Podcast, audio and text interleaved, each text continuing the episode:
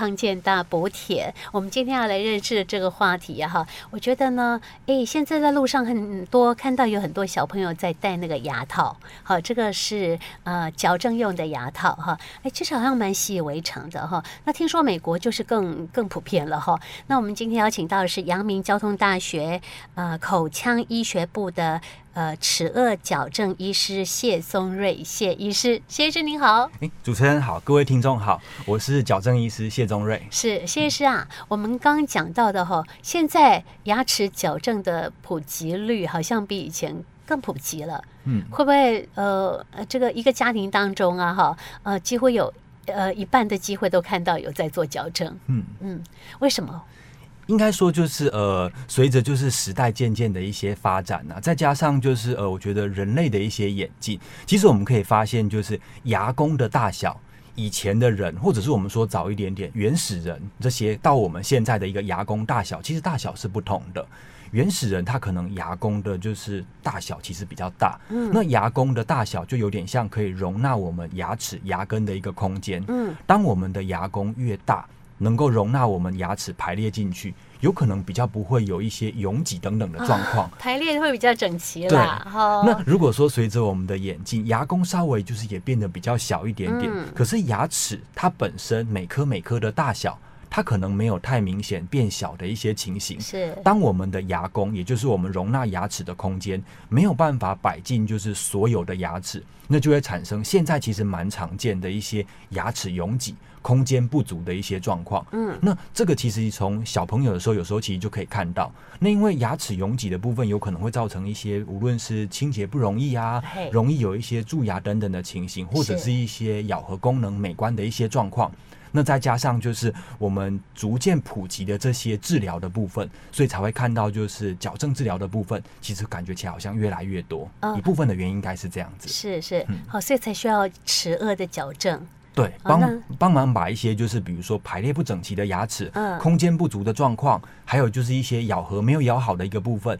合并一些美观的问题，一并的获得解决，这样子。是是哈好，所以我们的牙齿哈，在呃有三种情况，可能就是需要呃医生会跟你讲说，我们来做一个矫正吧，就是您刚刚提到的功能性的问题，嗯、健康跟美观，嗯，对哈，这个已经包括在内，所以我们这个就讲完了。嗯、好，那我们就要呃跟听众朋友讲到说，哎，如果说是依照健康的概念来讲哈，为什么我们的牙齿呃如果说是有一些排列不整齐的一个状况的话，嗯、我们会有达到会变成是健康方面的疑虑啊。嗯，应该讲说，就是像刚才跟主持人聊到的，就是我们一般有些人会问说，到底要不要做矫正呢？他们可能会问医生这个问题，我都会跟就是我的病人或者是我的朋友讲说，一般我们就看三件事：健康、咬合功能跟美观。刚才提到的健康的部分，我们有讲到。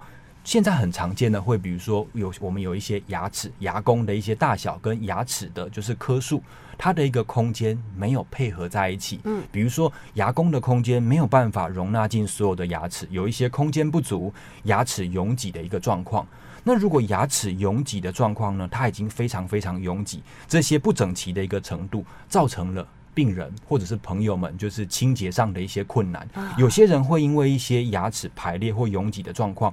某些地方没办法清洁，是造成一些死角。呃、那如果有蛀牙吗？嗯，如果这些死角的部分的话，没有办法清洁到，时间一久了，会产生就是蛀牙以及牙周病的一些问题。嗯，那这个其实就是在医疗层级上面，就是一个健康的一个范围。是。那如果在这样的一个情形之下，我们的一个矫正治疗的部分，把牙齿能够排列整齐，不要有一些清洁的死角，可以让我们避免一些蛀牙、牙周病的一些风险。嗯，这个主要是在健康层面的部分。呃呵，那功能呢？功能的层面来讲的话，功能如果不整齐，那有什么不不对的地方吗？一般呢，应该讲说就是咬合，有时候我们会逐渐的习惯，可能比如说有些排列不整齐，一般的民众或朋友可能不太会觉得说，哎，我这样会不能吃东西啊，或者是发音不标准等等。嗯。但如果有些人，比如我们举个例子，假设说他是前牙开咬，那开咬的意思就是我们的上下排的门牙，它在我们的嘴巴闭合起来的时候，它上下碰不到。甚至有些人开的缝非常大，嗯，那这样的一个状况之下，第一个发音可能会有问题，会有漏风。的问题。第二个，我们在吃东西的时候，比如说我们要吃一些米粉、面条，啊，咬不断，可能会咬不到，嗯。或者是东西没有办法切断，放到我们的后牙去进行咀嚼，嗯。那这就是我们的一个无论是发音或者是我们咬合功能上的问题。是是，相反的，有些人不是前牙碰不到。它是前牙覆盖的太深了，嗯，这个意思就是我们上排的门牙可能把下排的门牙整个都覆盖住了。哦，当病人笑起来的时候，我们只会看到上排的门牙，而看不到下排的门牙。是是。那如果是这样的一个情形呢？因为咬合咬得太深了，有可能会让我们的颞颌关节或者是下颚在活动的时候，也许受到一些阻碍。嗯，这个可能就会产生了就是某些的一个问题。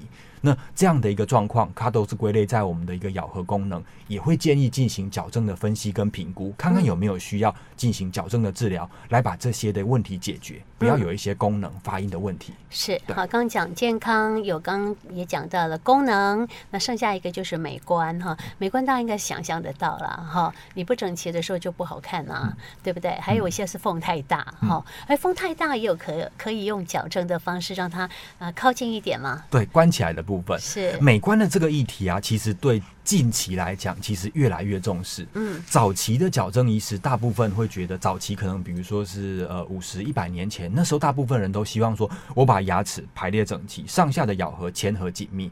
可是美观，现代人其实会很重视。嗯，我们的鼻子以下、下巴以上，我们的下脸部的三分之一，其实跟我们的就是齿顎矫正是有关联性的。比如说刚才主持人讲到的，假设。牙弓太大了，牙齿相对比较小颗，有缝隙的情形，有缝第一个不美观，第二个有些人可能讲说会漏风漏财啊。是是，矫正的部分的话，如果说我们把就是门牙的缝关起来，利用轻柔的力量关起来的部分的话。让我们整个前面的一个，无论是微笑曲线，或者是我们露出来的一个牙齿，不要有一些就是可能客观上评估不太美观的一些情形，嗯，相对来讲都是有利的。哦，好，那下巴会不会变得比较尖一点？下巴变得比较尖，对，我们靠近一点，我们的下巴会不会就是比较尖一点？人家喜欢那种三角的那种下巴。就是不想要太圆润的，呃，或者是四方形的。其实应该讲说，脸型的改变呢，一般来讲会跟颚骨比较有关系。Uh-huh. 顎骨的部分的话，如果我们的上下的颚骨，无论在生长发育的过程中，或者是矫正治疗过程中，我们从侧面看有顺时针或逆时针的旋转，比较有可能达到像主持人讲的脸型，无论从正面或者是侧面来看。有一些变化，嗯嗯，那有些人可能会问说，我常常在门诊有被问到的一个问题，就是说做矫正会不会瘦脸？还蛮常问到的。我的意思就是说，脸会瘦吗？我有看到有些朋友在进行治疗，又发现感觉起来原本好像脸蓬蓬的，变得稍微比较瘦一点点。是，其实这个比较常见的一个原因呢。大部分是来自于就是脸部的一些脂肪、肌肉，尤其又是肌肉的一些体积的变化。嗯哼，因为我们装上矫正器，或者是我们在做矫正治疗中间，比如说我们装上矫正器，一开始可能有，比如说三天到五天，也许会有一些初步的一些牙齿酸软、哦、不太舒服的一些情形。不太想吃了。对、嗯，那可能病人吃东西会吃的对少一点点，或者是我们使用咀嚼肌。使用的频率少一点点，是是，让我们的肌肉的体积稍微变小一些些，啊，所以这个就会有感觉起来有瘦脸的一些状况。对，这个是肌肉的变化。你吃的比较正常了之后又胖回来了，对 对，所以它只是短时间的变化而已。对对对对，对，不要想太多哈。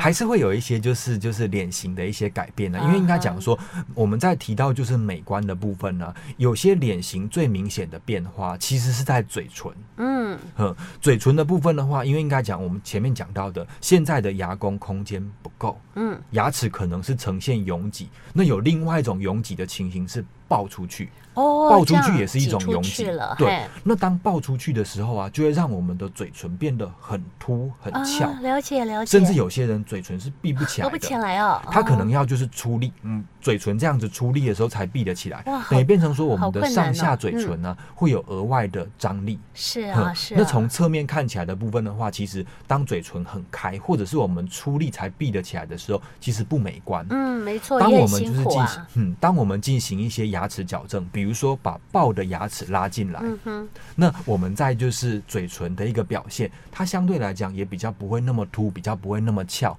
对于我们下脸部美观的一个改善，也蛮有蛮大的一个帮助的。我跟你讲，谢师你这样子讲，我凭想象就知道差很多，会差很多，会变成美女哦。哈，如果你本来是龅牙，那当然不行了。好，把它拉回来、拉进来的时候，你嘴巴至少你闭得起来哈。然后呢，笑呃就是很自然，就会变得很自然，不会那么勉强的把嘴巴要合起来，就不会变得呃那么那么这个不舒服了哈。好，那这是第一阶段，我们先跟大家来介绍一下为什么需要做齿颚矫正的原因。那我们先来听一首歌曲喽，康健大补帖的第一个阶段呢，我们是邀请到阳明交通大学口腔医学部的矫正医师谢宗瑞谢医师跟我们提到的是说，哎，什么样的状况我们是需要做呃齿顎的矫正哈？刚有讲基于功能性、基于健康以及基于美观的概念哈。好，那呃谢医师啊，我们已经在这个齿顎矫正的部分已经有非常多年的历史哈。您这边的案例的话是。大人来做矫正的多呢，还是小孩子来做的多？其实主要就是矫正的病人的一个族群啊，大部分是小朋友跟青少年。哦，年纪的话，大部分分布于十岁到三十五岁。是。那有些人可能会问说，哎，那听谢医师这样讲了，会不会就是矫正是小朋友或青少年的专利，成年人不能做矫正呢？其实不是的，年纪并不是决定能否接受矫正治疗的一个就是绝对指标。我们会虽然会说，就是大部分是小朋友跟青少年在做矫正，主要的原因是因为小朋友跟青少年时期，他有生长发育的一个潜能，嗯齿槽骨的一个新陈代谢的速度其实相对来讲也比较快，所以进行一些矫正的调整，比如说我们把排列不整齐的牙齿调整好，或者是一些功能美观的问题调整好。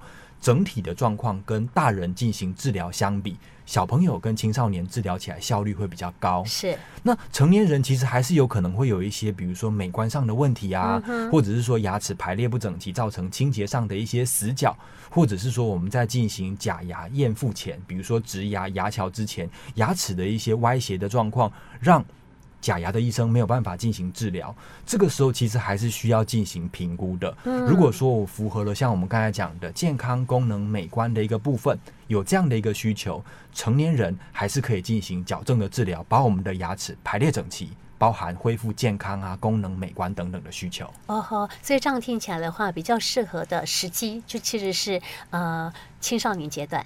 因为效率会比较高，效率比较高哈。对，那呃，有人是很担心说矫正要拔牙，嗯，就觉得说哦，因为牙齿这么珍贵，拔掉了很可惜，嗯，所以矫正一定要拔牙吗？矫正其实应该讲说，以结论来讲，不一定要拔牙。那我们在进行治疗之前呢，每个病人我们都会帮他进行仔细的分析。那这个分析会包含就是脸部的分析。美观的一些分析，比如说看一下我们的牙齿的角度啊，嘴唇是不是太凸等等的一些状况，嗯，以及我们的一个牙弓，我们的一个空间的一些分析。是，那常常会需要拔牙的病人呢，大部大部分的情形如下，比如说他的嘴唇跟牙齿很凸很爆。哦，那可能就是在搭配了我们的一个就是空间不够，嗯，牙齿呈现的是一个很拥挤的一个状况，对对。那当我们空间不够的一个情形，牙齿没有办法排列整齐，排列在我们的一个就是齿槽骨里面，这个时候有时候就会利用我们的一个拔牙的方式，嗯，创造出空间来，让我们其他的牙齿能够排列整齐。如果有爆爆的牙齿、爆牙的一个情形，也可以利用空间把龅牙往后拉进来，是改善我们美观的一个部分。哇，就是变变漂亮了哈。好，那除了是龅牙的问题，那其他还有没有什么状况？它是需要拔牙？一般来讲的部分的话，龅牙是比较牵涉到美观。是。那最长、最长、最长需要拔牙的，其实我们就会看一下空间到底够不够。嗯哼。因为就像我们前面讲的，我们的牙弓的空间，它当我们比如说已经成年人了，或者是我们的牙弓空间，这个其实已经稍微固定了，没有办法再把骨头拉得更大等等这些状况。那如果这样的一个空间不足以排列下所有的牙齿。这个时候就会需要拔牙，最常见的情形是这样，就是这样哈。对，了解哈。如果有些人他的一个牙弓的大小它是足够的，是，再加上也没有一些龅牙等等的状况，这类型的病人进行矫正治疗，也许就不需要拔牙。哦，好好，这还是我们专业医师做评估哈。好，你不用太担心哈。到医院这边来，我们谢医师会帮你处理哈。好，那再来就是说，我们矫正矫正的话，哎，好像有。不同的方式哦，以前传统的还要拉铁线哈，那现在的话还听说有什么隐形牙套，好，所以谢师可不可以帮我们做呃介绍一下？其实随着就是医疗技术的一个发展呢、啊，矫正治疗目前大部分分为就是两项。一个是呃传统矫正，嗯，一个是隐形矫正。那我先解释一下传统矫正。传统矫正大家可能以前会有看到，有些人可能俗称它是大钢牙。对，因为我们要装上牙齿上面有绑那个铁线嘛，哈，嗯，对，而且感觉起来好像嘴巴都合不上这样。它其实是就是借由一些金属或陶瓷的矫正器搭配就是矫正线。装置在我们的一个口内，来慢慢的借由比如说我们的连续的橡皮链呢，拉动牙齿，移动到就是我们预定的位置。嗯，那现在开始有一些就是隐形牙套或者是隐形矫正的一个部分。隐形牙套其实是经过就是医生专业的评估以后。我们请就是呃厂商他们做出一副副的隐形牙套，它有好几副隐形牙套，有好几副，就跟着你牙齿已经呃向左边一点点，向右边一点点的时候，不错，换上新的隐形的牙套。嗯，哦，所以要他换好几组了。对，他会经过就是呃医生的一个指示，我们在就是特定的一个时间，比如说七到十天，或者是有些人十四天，我们更换新的一副隐形牙套。嗯，那让我们的一副一副隐形牙套把牙齿推。推到我们预定的一个位置，来达到最后的一个治疗的一个成果。嗯，这个就是我们说的，就是隐形矫正或者是隐形牙套的一个方式。是是，嗨，那这两种的，如果我要问好坏呢，要怎么样来来做取舍呢？呃，如果我们谈到就是比较我新的技术，就是我们的隐形矫正或者是隐形牙套的一个部分，它的优点的部分的话，其实有以下几个。第一个最主要的其实就是美观，嗯，因为刚才主持人有提到说。我们俗称的大钢牙，牙不好看啊，银色的矫正器，然后在每颗牙齿上搭配就是我们的矫正线。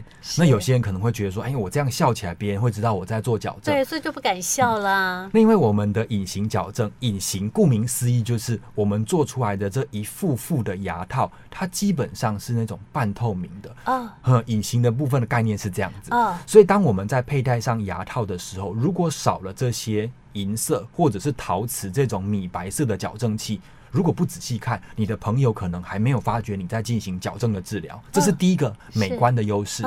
那第二个的部分的话，在于舒适的情形。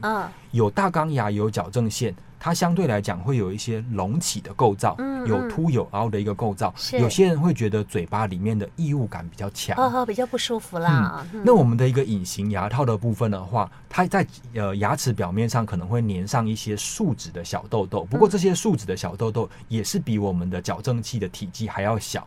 再加上戴上我们的隐形牙套，隐形牙套内外的表面相对来讲比较光滑，会减少一些异物感以及隆起来的感觉。嗯嗯。那第三点就是容易清洁牙齿，对，比较好刷牙。我看那个大戴上大钢牙，那总是有一些地方边边角角你没有办法刷干净。有些人说那个大钢牙拿下来之后变蛀牙啊，是会这样吗？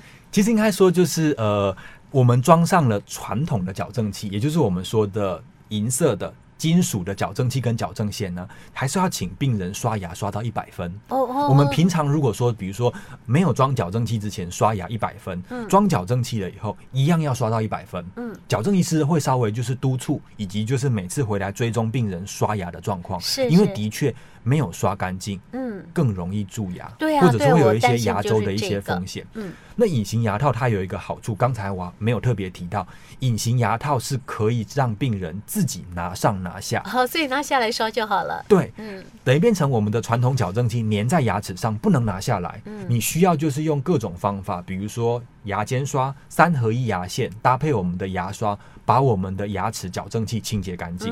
可是隐形牙套的部分，它是活动式的。嗯，要做矫正治疗的时候，一天大概佩戴的时间还有二十二个小时，佩戴的时间要蛮久的，才会达到就是我们的一个治疗效果。是，我们有短时间，比如说吃饭的时候可以拿下来。哦，吃饭也可以拿下啊。所以吃饭的时候不要戴着隐形牙套了，除非某些特殊的情形，不然一般来讲的话，吃饭的时候把我们的上下隐形牙套拿下来吃饭。吃完了以后，或者是晚上睡前要把我们的牙齿仔细的刷干净。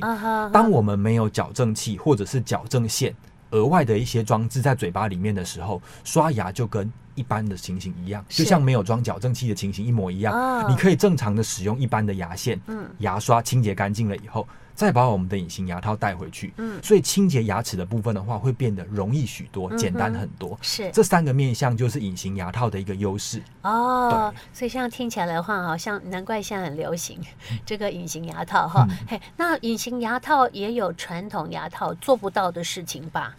有些的情形，对我来讲的话，就是这是两个不同的工具。嗯。呃，矫正器的部分的话，我们可以知道它是一些合金或者是金属或者是金属合金的一个矫正线。那我们的一个隐形牙套的部分的话，它是一个热塑性的一个材质，它相对来讲是稍微比较柔软一点点，弹性也。那因为两者不同，比如说一边的材料相对来讲比较坚固，比较是一个稳定的一个就是轨道，另外一边相对有一些弹性延展性，对于某些特定的一些牙齿的移动来讲，它的控制的一个效率来讲会有所不同。是，所以的确会存在一些就是比如说这种类型的案例，传统的矫正。相对来讲，治疗的效率比较高。嗯，另外一种类型的案例，可能使用我们的隐形矫正、隐形牙套治疗的效率比较高，这样的一个情形。嗯哼，所以病人他适合选择隐形牙套吗？或者是说他一定要用传统矫正来进行治疗，还是会让医生来进行评估一下？哦，是哈，会把医生认为的对你最有利的一个矫正的方式来给您做参考。好，那你自己做决定，看你是要选择哪一种哈。节目当中特别跟听众朋友来介绍的是。为什么我们需要做齿颚的矫正，以及呢一些啊您可以使用方式的一些选项哈？非常谢谢阳明交通大学的矫正医师谢宗瑞谢医师，谢谢你，谢谢主持人，谢谢所有的听众朋友，好，再见，嗯，拜拜。